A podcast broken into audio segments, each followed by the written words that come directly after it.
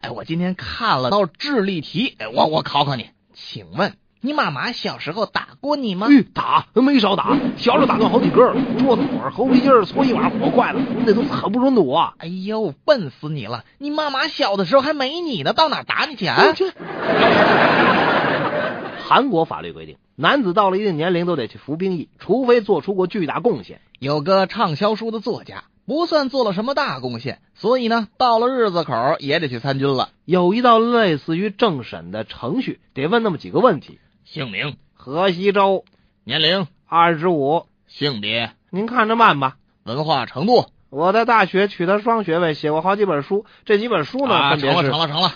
班长拿起钢印，在申请表上印了两个字“识字儿”。陆波这是头一次坐飞机，可能有那么点不适应。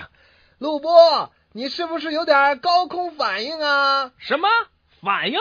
啊，没有没有，呃不过我上飞机的时候啊，空姐给了我一块口香糖，说是用来保护耳膜的。啊，啊，对呀、那你能不能告诉我呀？下了飞机以后，我我这怎么才能把这块口香糖从耳朵里拿出来呀？啊，你把耳朵是什什么？你这个傻瓜，我从来没见过你那么笨的人。你你这糊涂虫，你你脑子里进水了，嗯你一笨。你傻。就在两个员工吵得面红耳赤的时候，经理走了过来。你们两个给我住嘴！没看到我在这儿吗？